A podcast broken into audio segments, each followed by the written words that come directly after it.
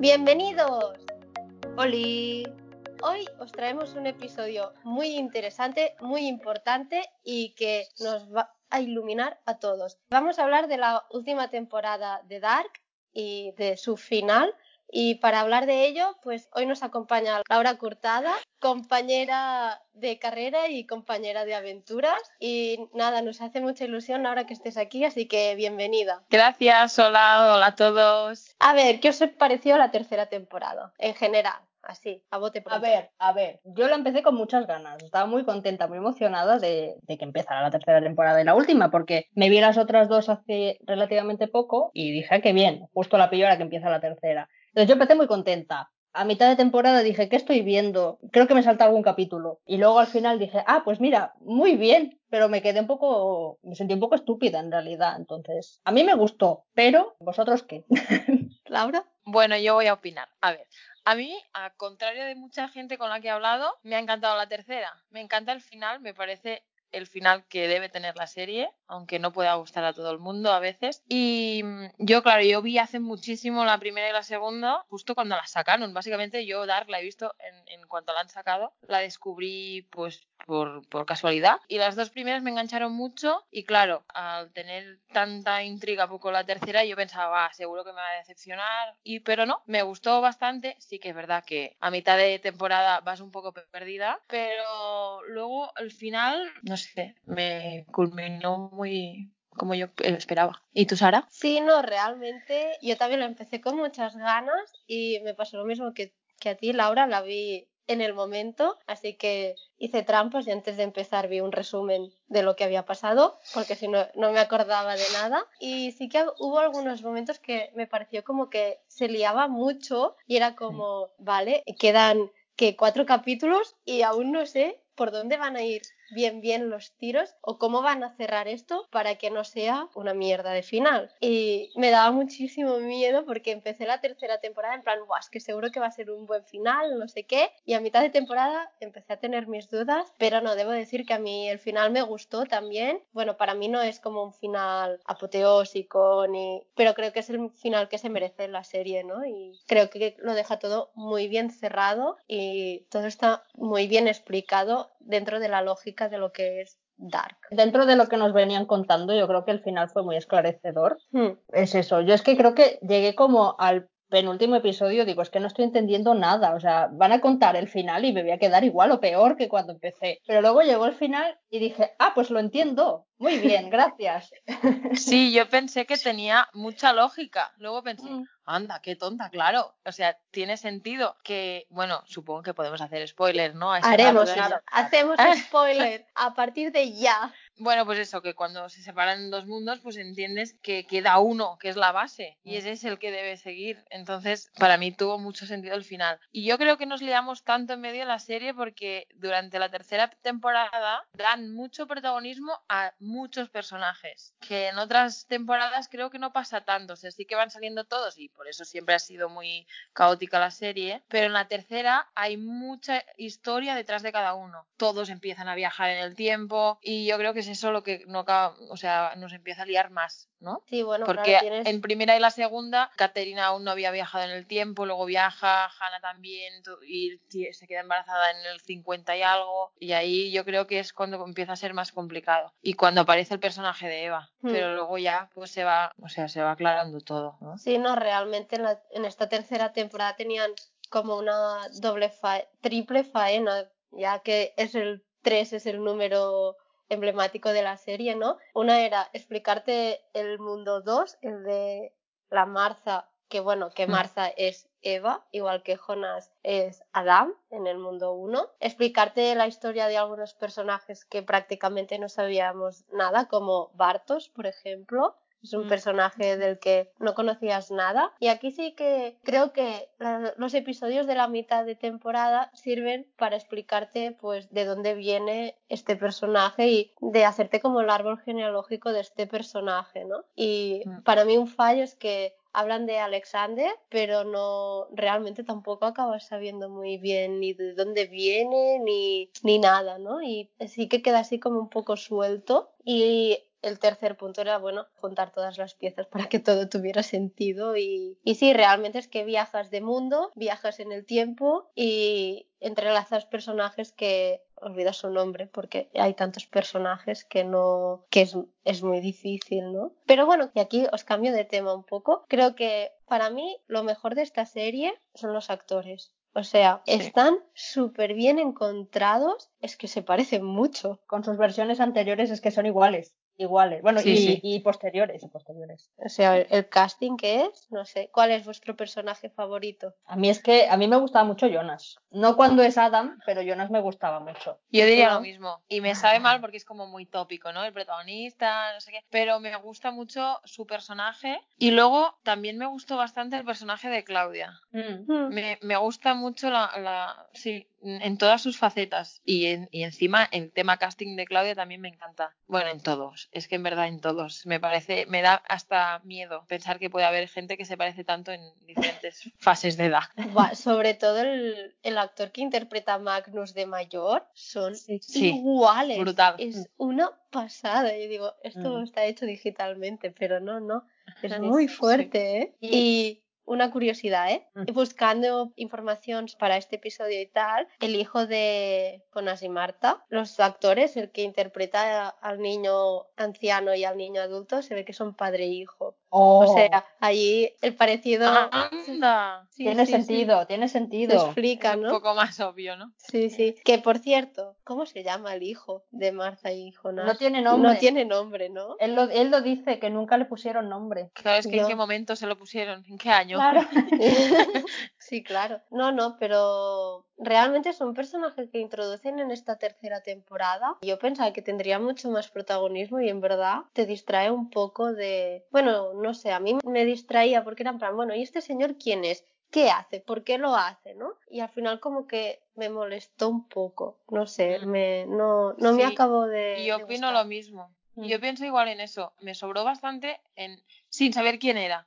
Yo creo que si hubieran hecho que el espectador supiera quién era, no sé, eh, yo creo que, a ver, hay cosas que sí que querían esconderlas, pues por esta intriga, ¿no? De que no nos enteremos de nada y luego toma. Pero ese personaje, mientras no sabías quién era, es que no, no le dabas suficientemente importancia y no, no aprofundías en, en lo que te enseñaban cuando salía él hasta que te enteras de quién es y dices, ah, vale. Y ahora me gustaría volver a verlo y lo vería de otra manera. Claro. Bueno, Las escenas donde aparece, entendería otras cosas mejor. Que al Mm. final de la serie no entiendes lo mismo que durante. está claro. A ver, es una serie que hay que volver a ver. Sí, sí, vez. sí. Es de estas series que vas a revisionar muchísimas veces Mm. y, Y siempre siempre, vas a ¿no? descubrir. Sí, sí.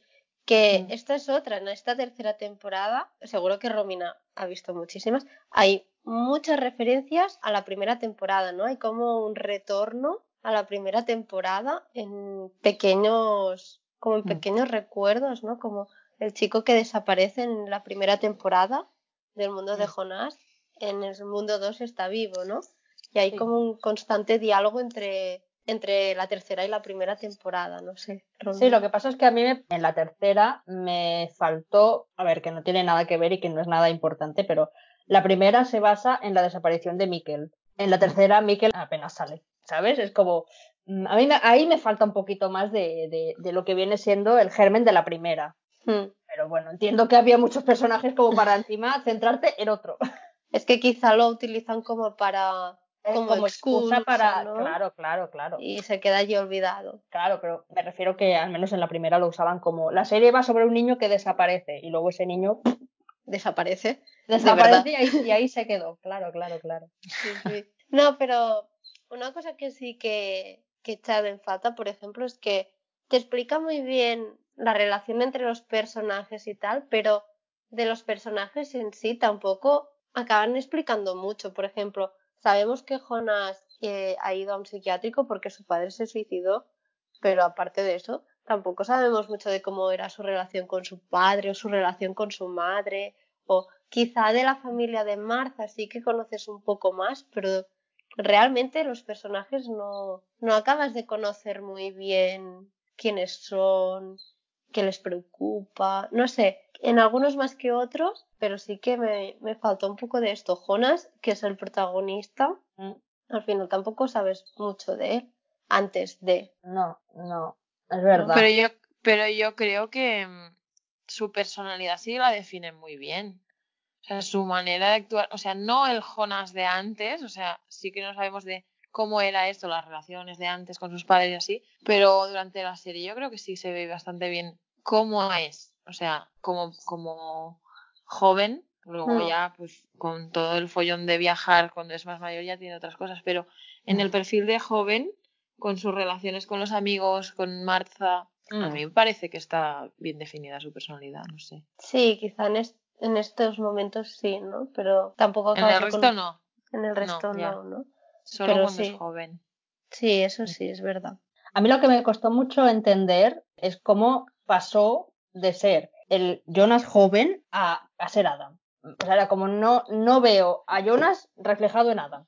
Al menos Sí. eh, en la tercera sí que, lo, sí que lo explican más, pero aún así me costó mucho entenderlo. O sea, yo lo que entendí es que en el momento en que Jonas empieza a convertirse en Adam y se acaba convirtiendo en Adam, es en el momento en que, en que quema la carta que le dio Martha. Es en ese momento en que yo creo que se siente engañado y frustrado. Tenemos que tener en cuenta que el Jonas que se transforma en Adam nunca ha conocido. O sea, él hasta el momento en que la Martha del mundo 2 no aparece en 1800 y pico, él ha creído que Adam mató a Martha, ¿no? Porque Sí. dentro de ese círculo infinito hay esa pequeña desviación en que Martha se lleva a Jonas al mundo 2 y en el que Jonas se esconde y nunca sabe del mundo 2. Y yo creo que más o menos es allí. Sí que es difícil, pero bueno, no, es que el Jonas mayor en 1800 y pico realmente es bastante capullo. Sí, ya empieza a estar un poco mal de la cabeza. Sí, sí, Sí, sí, totalmente. No sé. Mm. Para mí es Sí. en ese momento. No Sí, sé, bueno, cuando se da cuenta de que no, no puede cambiar nada por más que lo intente, vaya. Exacto, Y físicamente, ¿por qué cambia tanto y Claudia no? Yo eso nunca lo acabo de entender. es verdad. Porque Claudia viaja tanto o más que él. Ya, No sé. sí, pero quizás por la... Bueno, aquí me lo invento, ¿eh? Yo a favor de los creadores, los voy a justificar. Yo creo que es quizá por el tipo de máquina. O sea, Claudia siempre viaja con máquinas modernas para viajar en el tiempo.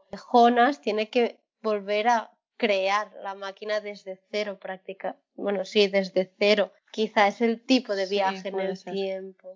No sé. Es lo único que se me ocurre. Es que creo que hay una escena que es cuando él está Bien visto. arreglando la máquina, la máquina está en el 1800 y pico, que es el, el Jonas adulto, que hay un momento que se ve como que se quema o se le quema la piel o algo.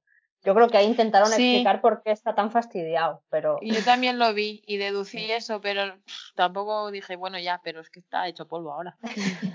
Es que el señor pobre está, sí, sí. Unas cremitas Sí, sí. hidratantes no le irían mal. Y otra cosa que, bueno, me parece muy interesante y que, bueno, Romina y yo hablamos ya en el, en el episodio sobre las dos primeras temporadas, son los mitos. Hay muchísima mitología en, en Dark, tanta importancia que dimos al mito de Ariana, del laberinto y tal. Y al final la tercera temporada, o sea, yo pensaba que sería Martha quien sacaría a la gente del- de ese laberinto que es el tiempo. Y es Claudia, ¿no? Pam. No sé, ¿qué os pareció? O sea, que realmente tiene sentido, ¿no? Pero, ¿qué os pareció que fuera Claudia quien, quien sacara el... quien el- salvara la cosa, Sí, la vaina. quien salvara la situación, sí. A ver, a mí bien, porque si lo piensas, Adam y Marta, que es Eva, son como las, los dos villanos, digamos, ¿no? Cada uno por su lado. Entonces a- necesitábamos que hubiera alguien en medio, que no fuera ni él ni ella. Y yo creo que está bien encontrado que fuera Claudia, porque bueno, al final es la que más, más sabía del tema, entre comillas. Yo percibo a Claudia como una per- o sea, por eso he dicho que es un uno es mi segundo personaje favorito. ¿Mm? Me parece perfecto que esté allí y sea quien soluciona, como, como dice Romina, es un punto neutro, no es ni, ni, ni uno ni el otro, simplemente es alguien neutral que quiere solucionar esto, que lo vive desde, mm, desde el principio de todo y me parece una, una persona muy sensata, bastante inteligente, Claudia, desde incluso cuando sale de niña, es bastante analítica, creo, y bueno, por eso me parece bien me parece el personaje idóneo para eso, para encontrar una solución. Porque como he dicho Claudia, a mí me gusta mucho en, todo el proceso. Creo que es como la, la serenidad de la serie. Es quien mm. te da más, no sé, más argumentos. No sé, muchas veces cuando he estado perdida en, en capítulos así, justo es ella quien, quien me aclara las cosas. Sí, es verdad. La verdad es que Claudia sirve para explicarte las cosas, ¿no? Es, es un muy buen personaje que al final también se mueve para salvar a su hija, a Regina. Su obsesión es mm. salvar a Regina y mm. lo consigue. Y lo consigue, ¿no? Y pobrecita, tanto sufrir y lo consigue, ¿no? Y, y bueno, es lo que decís, es, es un punto neutro y es, es que es muy inteligente. Dirá que es el personaje más inteligente de toda la serie, ah, pero sin ninguna duda, ¿no? Y el otro mito que creo que se confirma en esta tercera temporada es el mito de la creación de Adán y Eva. Sí, totalmente. Y es como allí están con los cuadros, bueno, más claro agua, y realmente tampoco es muy, a ver cómo lo digo, es que al final te das cuenta que Jonas y Martha tampoco son tan importantes, realmente no son nada, no sé. Me dio esa sensación, ¿no? Como que les hemos dado mucho protagonismo, mucha importancia y al final solo son dos piezas más que lo único que han hecho ha sido pues ir jodiendo el proceso para salir de ese embrollo realmente ellos los que lo que les interesa es seguir viviendo mm. lo que pasa es que al final son ellos los que tienen que decidir desaparecer para que mm. todo vuelva a la normalidad o sea, son ellos los que viajan al pasado para salvar a la familia del relojero, para que este señor no cree los mundos por error. No son importantes, pero al final sí que lo son, porque son ellos al final. Sí, no es como un sacrificio que tienen que mm. hacer. Ya, bueno, pues entramos ya directamente al último episodio. Venga. Venga, bueno, a mí me pareció como, me quedé así como un poco en shock, porque creo que es a los 10 minutos o menos que está Adam allí, creo que acaba de matar a, a Martha o no sé qué, y aparece Claudia, le deja ir allí toda la explicación, le convence porque sí, y yo me quedé como, mm, vale, ¿qué está pasando? ¿Qué?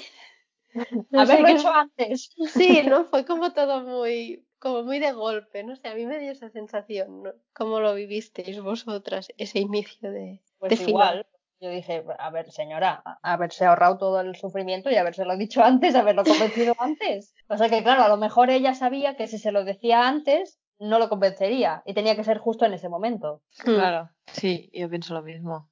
A mí lo que me gustó mucho fue el momento en que Jonás se va al mundo 2 y se lleva a Martha allí como a última hora corriendo. corriendo.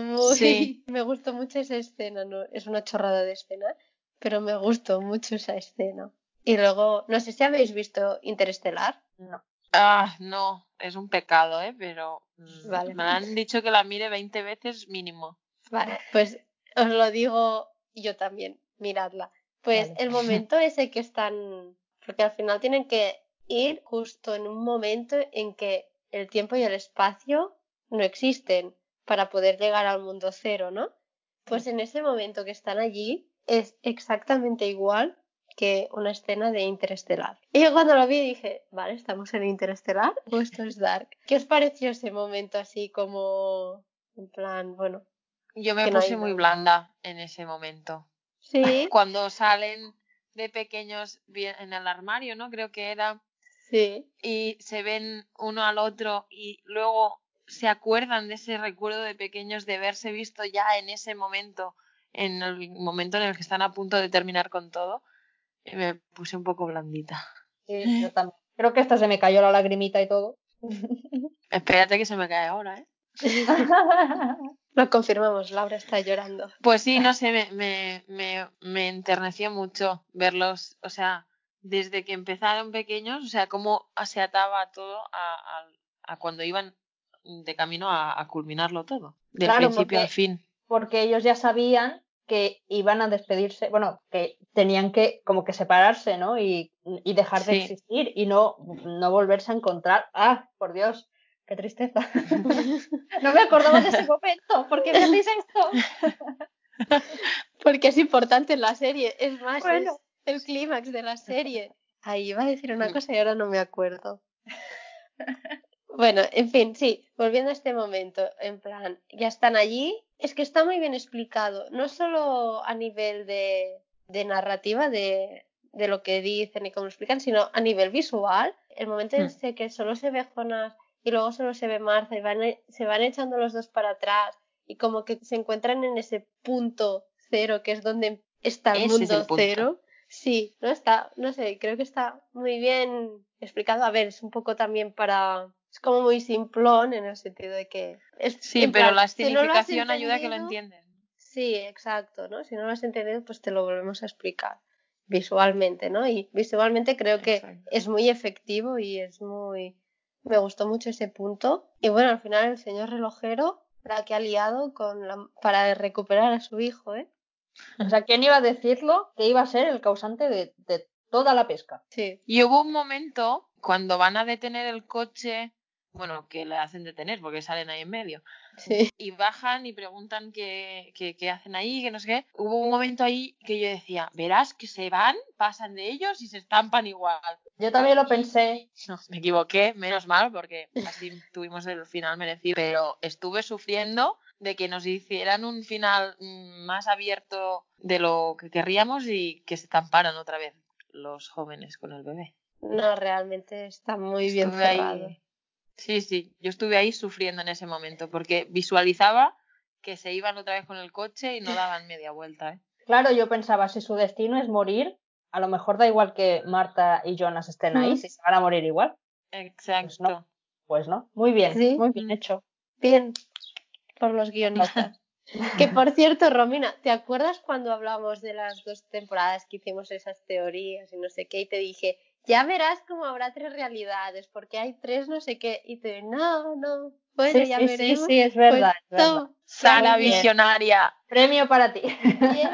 No, porque es que si no, ¿cómo lo explicas, no? Es Mm. como, no sé, creo que es una serie que, como has dicho Laura al principio, yo también la descubrí por casualidad y a mí este tema de los viajes en el tiempo me cuesta mucho entenderlo, soy muy mala para estas cosas, pero en esta serie he logrado entenderlo, al menos el concepto que tienen ellos de viajes en el tiempo, que es en plan que el tiempo Sí. es circular, no sé qué, tal y cual, ¿no? Y para mí esto es un mérito de esta serie, que te lo acaban explicando y te lo explican de manera que cualquier persona lo puede entender Mm. y mantienen el misterio viajando así en el tiempo. Laura. Yo lo entendí mejor que otras veces que he visto algunos guiones de viaje en el tiempo y demás, pero, o sea, yo considero que no lo he entendido todo porque, de verdad, incluso has dicho ahora cosas que digo, ah, es que ya no me acuerdo, ya. O sea, aun no entendiendo todo, me ha encantado la serie, que normalmente si tú no te enteras, dices, pues vaya mier- mierda serie. Pues me parece brillante aun no entendiendo las cosas. O sea, imagínate lo buena que debe ser esta serie, ¿sabes? Sin, Si la entiendes o sea, toda. e- Exacto, que me parece brillante sin entenderlo, que de normal te cabrearías y dirías, vaya mierda serie, pues imagínate lo buena que es, que cabreándome porque no lo entiendo me parece brillante. Eso es que tienes que volver a verla, Laura, y lo acabarás de entender todo. No, sí, claro, es que a veces cuesta que entre en el mollete la cosa. Sí, sí, cuesta, cuesta. Es que aparte vamos, o sea, es lo que decíamos antes, ¿no? Hay muchísimos personajes, muchas épocas diferentes, a veces es como difícil ubicarse, ¿no? Y te puedes perder en, en esos detalles que quizá no son importantes y allí te pierdes, pero bueno. Sí, sí. Me gustaría saber el coeficiente intelectual que tienen los guionistas, por curiosidad. Habrá que buscarlo. ¿Y qué os parece, por ejemplo, el personaje de, de Noah? Que parece que va a ser muy importante y al final también se queda un poco... Me caía muy, muy, muy mal al principio. Luego le coge cariño. Y luego, bueno, normal. Es que no sé qué decirte, la verdad. Me gusta mucho en la tercera temporada. Cuando sabes bien, bien su historia, sabes quién es, que ahí yo me quedé a cuadros, como en otras muchas cosas, pero en ese caso me estalló la cabeza cuando descubrí quién era y de dónde venía y quién eran sus padres. Mm. Bartos, ¿no? Sí. Sí, y, y Sig- Sigla, ¿no? ¿Es la ganastra de Jonas? Sí. ¿no? Sí, es que es muy... mm, Bueno, es que es la misma familia donde me estalla más la cabeza en esta serie. Es toda la misma familia, porque es el tema de que Noah sea hijo de Bartos y, y Sigla. Y, y además que luego Noah con Elizabeth son los padres de Charlotte. Mm. Ahí ya... Y, y claro, es la misma familia, en verdad. Claro. Pero luego son familia de Jonas. Es que, bueno, para mí esa ese, ese enredo genealógico es el que más me cuesta. Ni De los culebrones. Pero culebrones bien, ¿eh? No, no, realmente sí que es un embrollo, pero bueno, está bien también porque te... Bueno, realmente la, los de Netflix han hecho muchos esquemas genealógicos, muchos árboles Sí. genealógicos y tal, para que pudiéramos entenderlo un poco, ¿no? Pero Sí, sí. me gustaría acabar hablando, eh, bueno, no sé, Romina, si tú tienes algo pensado Ah. que quieras decir o de algo Mm. concreto que quieras hablar. Espérate, que tenía algo, pero bueno, no, que a mí lo único que me, me sorprendió es que al fin y al cabo todos, eh, o sea, como todos son familia, todos acaban matando o a sus padres o a sus hijos. Todos, o casi Mm. todos. ¿no? Entonces yo me Sí, quedé queda prácticamente muy Mm. poca gente en el mundo real. Sí, A mí me impactó sí. mucho cuando la madre de Catarina mata a Catarina. claro, pero porque no sabe Oh, que sí. es su hija, o sea, sí que sabe que es su hija, pero piensa que es su hija abortada. Sí, Eh, Uy, qué lío.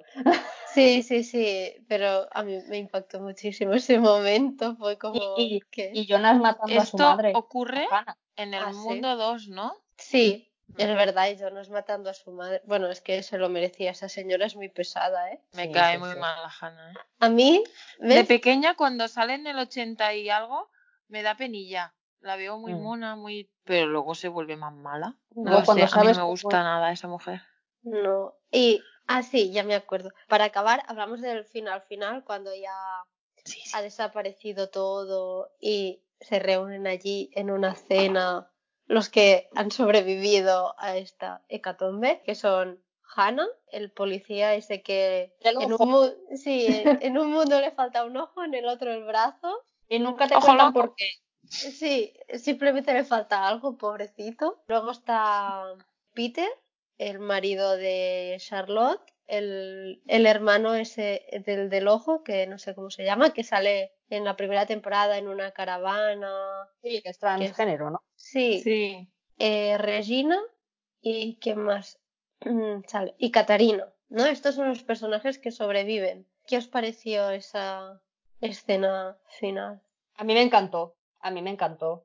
Me encantó porque entendí que eran ellos los únicos posibles que debían quedar, o sea, no sobrevivir, que eran los originales que estaban ahí porque los demás todos eran anomalías del tiempo.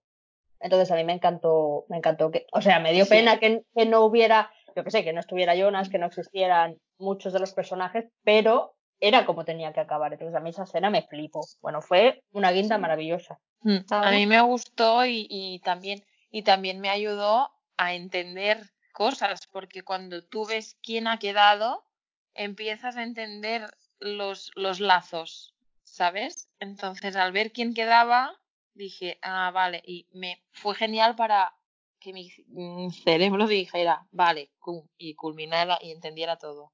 A mí me gustó, me gustó quién quedaba. Y me hizo gracia que todos ahí fueran súper mega amigos, mí, cenando todos juntos. Y ¿sabes? que Cuando estuviera embarazada. Y Caterina querían matarse en, en, en los otros mundos. Y el nombre del bebé de Hannah, Sí. también un detallito. Mm. Sí. Bueno, a ver, realmente la serie desde el principio te da muchas pistas, ¿no? De, bueno, much- sí, te va dando pistas de, del final, ¿no? Siempre se repite bastante el- la expresión de eh, somos un error en la matriz. Y al Mm, final sí. son eso, ¿no? Jonas, Martha, Ulrich, Magnus, todos esos personajes que desaparecen, que no salen en la escena final, son un error en, en los cálculos del relojero.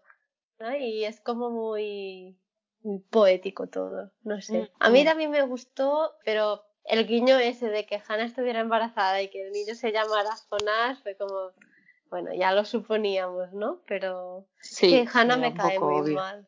No, no puede, no, no me cuesta entender cómo ha podido nacer un personaje como Jonas de esa señora tan Sí. mala. Sí, es verdad. No, me y los, y los, últimos minutos de existencia de Jonas y Martha, ¿qué os parecieron?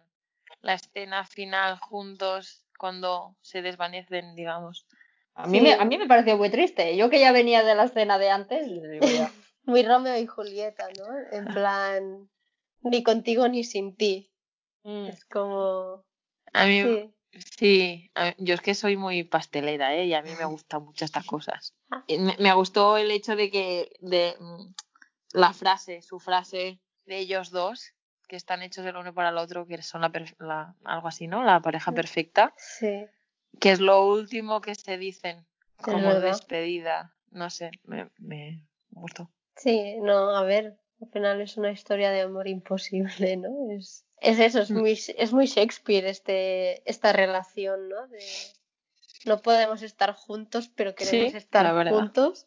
mm. Y bueno, de acuerdo con toda la serie, que tiene mu- muchas referencias a la mitología griega, a la mitología bíblica, muchos La literatura también. clásica. Sí, ¿no? Realmente muy acorde con lo que es la serie. Que esto es algo que me, cuando la vuelva a ver, quiero fijarme más, ¿no? En todas estas referencias de mitos, cuadros, realmente el mundo de la literatura clásica, como decía Romina, y el arte están muy Mm. presentes, ¿no? Y la música también Sí. es muy importante en esta serie. Me encanta a mí. Es una muy buena La, banda la- sonora. la banda sonora me gusta mucho. Es muy buena, sí, sí. Tengo una última pregunta como invitada de hoy. Venga. La pregunta es, ¿creéis merecido el premio de Dark a mejor serie de la historia de Netflix hasta el momento? A ver, yo, la, probablemente la mejor, mejor, no, pero una de las mejores, sí, sin duda. La mejor, no soy capaz de decirlo, pero una de las mejores, No, no, Yo- la mejor, lo que tiene como premio, es la mejor según ellos. Y digo, ¿estáis de acuerdo o no? Tú no. A ver, mm, no, porque creo que Netflix tiene muchas series que también son muy buenas. Pero sí Producción Netflix, ¿eh? sí, sí, de producción de Netflix. Ah, vale. Pero vale. sí que creo que es una de las mejores y me gusta mucho. Está en el podium. Sí, hombre, y tanto. Es así, ¿no? Sí, Vale, menos eso mal, sí. Si no, os lincho, Y ¿eh? tú estás de acuerdo, pues. Sí, sí. No, pero me refiero a que Netflix realmente está apostando por producción propia, alguna vez lo hemos hablado. Está muy bien que haya un catálogo de series hechas en Europa, ¿no? Que no todo sea americano o inglés, final son Exacto. como los tops top del mundo de las series y se ve que no, que se puede hacer buenas series en Sí. todo el mundo. De hecho, muchas series que me han gustado han sido europeas. Y bueno, y alemanas. Yo me acuerdo que hace tiempo que miraba películas alemanas y siempre he dicho, me encanta el cine alemán. Y fue curioso cuando descubrí que Dark era alemana, dije, anda, pues me va, lo alemán. Pues sí. Hay otra serie que también me gusta mucho del estilo, que se llama The Rain, que es de Dinamarca. O sea que hacen producción bastante buena en Europa. A mí me, me está gustando al menos. Ah, sé cuál es esta de The Rain. No la he visto, pero sé, sé cuál es. No sabía que era danesa. Pero sí, Sí, es verdad es que. Netflix, yo creo que Dark fue una gran apuesta y le salió muy bien. No, creo que ni ellos esperaban este éxito, ¿eh? Sí, yo pienso lo mismo. No creo que lo supieran. No, no, es que es una serie que te engancha, o sea, yo la primera temporada me la vi en un fin de semana. mm, Sí. La El problema- Y un es- día estuve hasta las 5 de la mañana viendo Dark la primera temporada. Madre mía, Laura. Sí. Solo me ha pasado con Stranger Things y con Dark. Sí, es que, bueno. Y Stranger Things no opino porque aún no la he visto. Uh, fuera. Romina. es broma, es broma. Con cariño siempre. Sí, ¿no? La Ah. miraré, la miraré. Bueno, me hacéis una pregunta, ¿no? ¿Me has dicho? A ver, recomiéndanos un, un libro. Bueno, como sabéis, no soy muy, muy lectora, pero un libro que me gustó mucho porque, como bien he dicho, soy muy pastelosa. La luz de candela, me gustó mucho. Es una novela romántica. ¿De quién es? De Mónica Carrillo. Recomiéndanos una serie que no sea Dark. ¿Puede ser Dark? No puede ser Dark. bueno, Ah, puede ser Dark y otra vale. más. Claro. Vale, pues seguir hablando y dejadme dos minutos a pensarlo. Que esto tendría que haberlo pensado en casa antes. ¿eh? Piensa de paso una película también. Esa pregunta Bueno, de- yo la tengo clarísima, la tengo clarísima. Pues va, es la peli, va. La saga de Harry Potter, o sea, no tengo duda. O sea, Dos de dos, ¿eh, Romina? Dos de Sí. dos. Sí, jolín, ya ves. Vale. ¿Y serie? ah, es que, no sé, es como muy tópico, pero tiene que ser Harry Potter, es brillante. Serie. Es que he visto tantas. Jolines.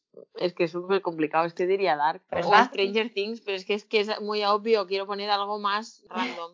A ver. A ver, si Dark es de tus preferidas, como Claro. nos has demostrado, te lo aceptamos. Ya que es un episodio sobre Dark, pues Es que Stranger Things es muy válida, ¿eh?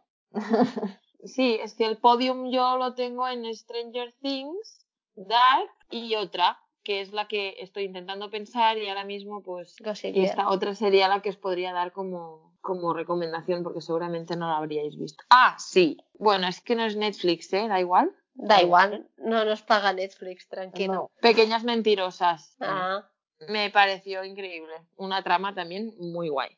Un poco adolescente, pero yo me siento así aún. porque eres joven. Pues sí, me quedo con Dark, Stranger Things y Pequeñas Mentirosas. Tres muy buenas series, la verdad. Y diría Bueno. También, pero es que ya si no me pongo a echar una lista más larga que... Que no se acaba nunca, ¿no? Gossip Girl, fenómeno adolescente, forever. Por favor, Serena Van der Woodsen Forever. Bueno, más o menos yo creo que sí que hemos hablado bien de, De esta todo. tercera temporada, de la serie en general. Y bueno, es una serie que hay que ver. Y hay que Sí. ver muchas veces. Y rever. Sí, sí, totalmente. Mm, Eh, Estudiarla. libreta y boli y Sí, tomando sí. notas. Peor que en la Ya, universidad. Pues no, he hecho, ¿eh? pues no he hecho yo pantallazos a, a artículos de internet. Madre mía. Yo me hice el árbol genealógico en, en las dos primeras temporadas. Estaba loquísima. Me equivoqué 40.000 veces y venga a borrarlo, y venga a borrarlo. Y luego en la tercera Pacho. dije, ya no, ya no hago nada. da igual. Si son tu familia, da igual. Necesitas, necesitas todo un cartucho de, de, de folios para que te Sí. entre todo bien explicado. Sí, una pared entera para ir pintando Sí. ahí con las fotos y los nombres y Mm. dibujando las rayitas. Y bueno, pues nada, esperemos que te lo hayas pasado bien, Laura, comentando Dark. Sí, me lo he pasado muy bien. Muchas gracias. Ya te invitaremos. venir. Sí, te volveremos a invitar seguro. Venga, venga. ¿Algún capítulo de Gossip Girl? Sí, o la serie entera. Se merece un episodio esta serie. Y nada, bueno, cuando salga este episodio ya habrá pasado un tiempo desde que se emitió Dark. O sea que hemos dado el tiempo suficiente para que todo el mundo la vea y pueda escuchar nuestro podcast. Exacto. Y nada, pues eso, muchas gracias y nos vemos en el siguiente episodio.